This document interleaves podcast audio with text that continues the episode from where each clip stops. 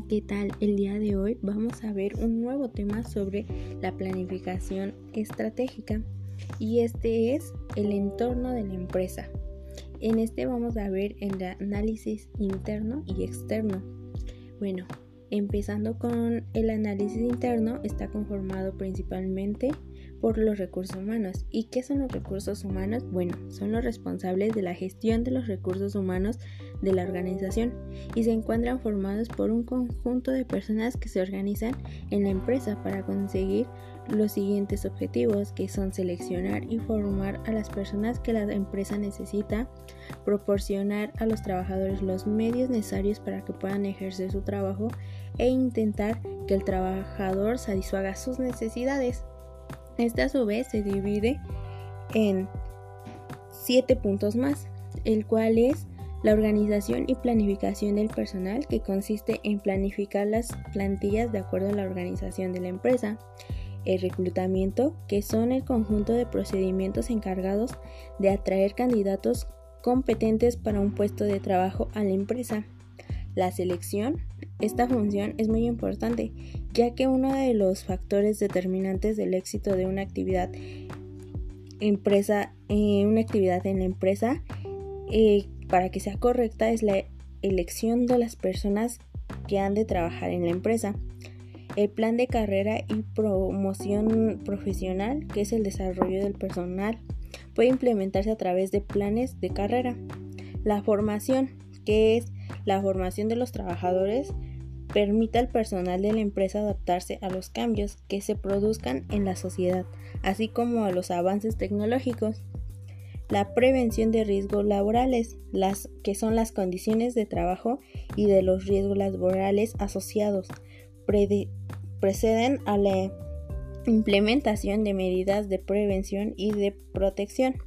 Y por último, las relaciones laborales que se trata de promover la comunicación entre la empresa y sus empleados, utilizando a los interlocutores de estos que son los representantes sindicales.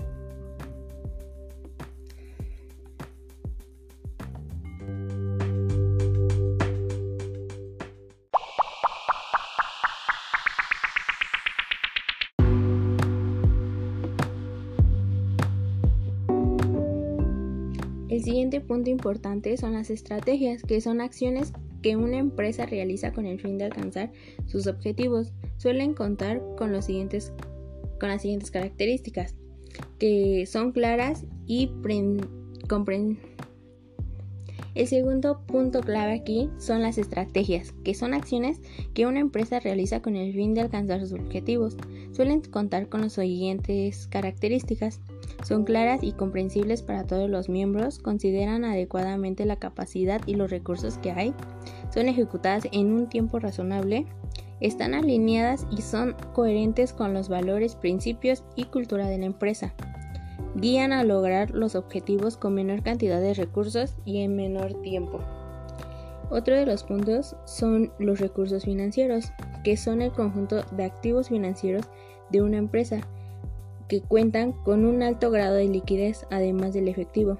Se compone de préstamos de terceros, dinero en efectivo, depósitos en cantidades bancarias, propiedad de acciones y bonos y tendencia de diversas, entre otras.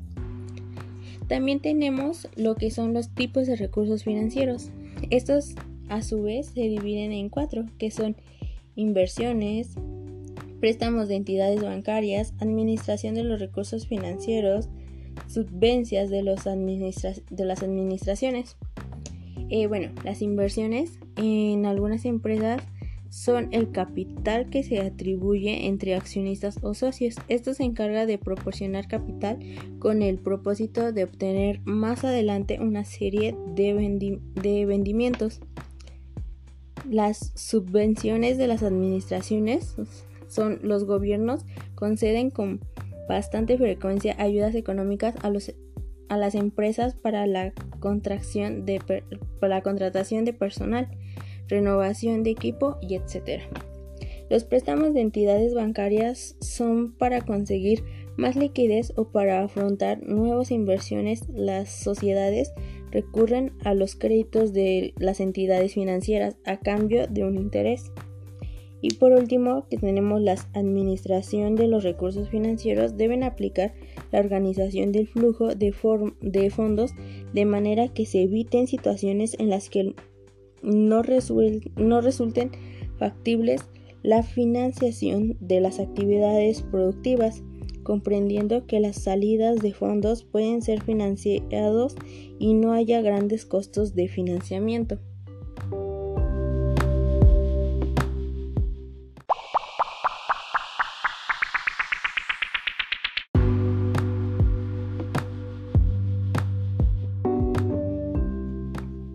Los costos, el margen y el precio son otro de los grandes puntos que estamos tratando en este tema. Que bueno, los costos es el valor económico que imputamos en las estimaciones para acometer las metas y objetivos que tenemos planeados en alcanzar. Pueden ser de naturaleza muy variada. El margen es el margen de beneficio que queremos aplicar sobre el producto o servicio que vamos a proveer. Y pues por el último tenemos el precio que es el, es el elemento que van a determinar el precio final como impuestos, políticas de, de descuentos, etc. Que en otras cuestiones es el costo por el margen. También tenemos el equipo, eh, tenemos equipo e instalaciones. Las instalaciones específicas pueden ser instalaciones de, de generación, distribución y transformación eléctrica, instalaciones de almacenamiento y distribución, instalaciones de agua, instalaciones de frío industrial, cualquier tipo de, de instalación que nuestra empresa pueda necesitar. Las instalaciones industriales comprenden de dos, que es el edificio industrial y la maquinaria o bienes de equipo. El diseño de las instalaciones, que es la UR, es un término de la lengua inglesa. Este concepto puede traducirse como disposición o plan y tiene un uso en el ámbito tecnológico industrial. La noción de la, la se utiliza para nombrar el esquema de distribución de los elementos del diseño. También tenemos otro elemento que es la minimizar, que es minimizar que está conformado por tres más, eh, el cual es inversión, que es el equipo y en el tiempo total de producción, los costos del manejo, del de, manejo de materiales y los tipos, que son el equipo para manejar el manejo de la materia.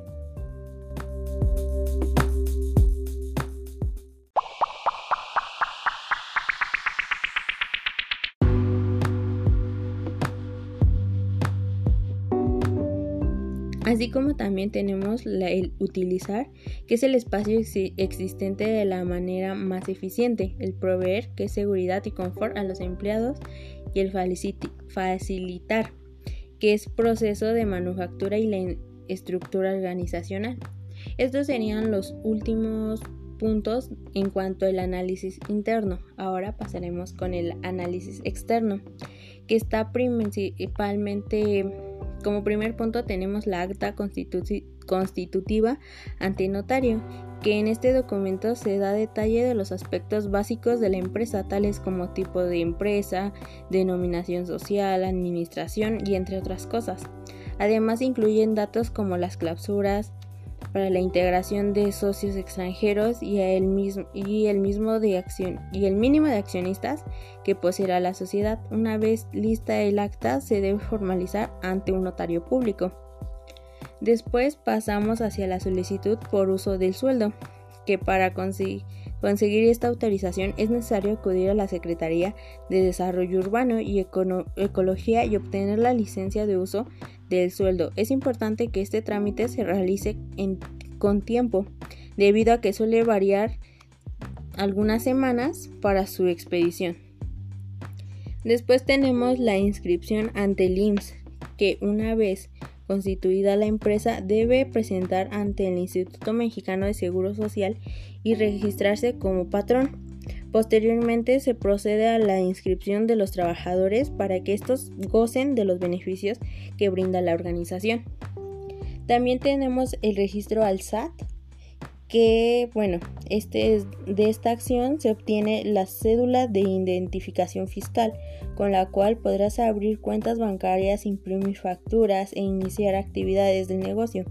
puedes iniciar consultando el portal del SAT. Tenemos también los avisos notarial. En este es un término que realiza el notario donde informa al SRED que la solicitud realizada ha sido utilizada. Otro de los puntos, bueno, otros requerimientos también son el registro ante la Secretaría de Salud, el registro de, de, manifiesto y diseño industrial ante el Instituto Mexiquense de Propiedad Industrial, la licencia de uso de la, de la mercancía, la firma electrónica avanzada, eh, el registro de la Comisión Mixta de Seguridad de Higiene ante la Secretaría del Trabajo, el registro en el Instituto Mexicano de la Propiedad intelectual y bueno, entre otros. Estos ya son otros trámites o requisitos que la empresa pueda llegar a utilizar o requerir en su momento.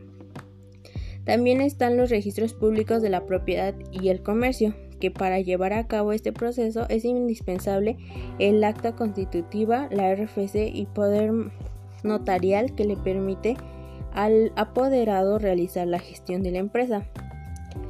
También tenemos ciertas características del servicio, que las características fundamentales que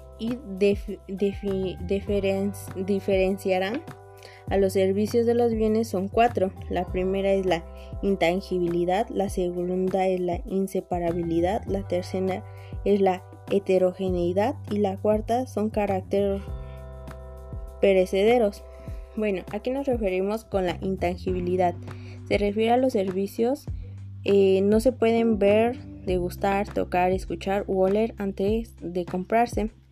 La inseparabilidad son los bienes, los bienes se producen, se venden y luego se consumen. La heterogeneidad significa que los servicios, los servicios tienen a estar menos estar estandarizados u unificados de los bienes y las y el carácter perecedero se refiere a que los bienes no se pueden conservar, almacenar o guardar en, en invernadero. En inventario. Bueno, eso ha sido todo. Espero les haya gustado y les sirva mucho. Eh, nos vemos hasta la próxima.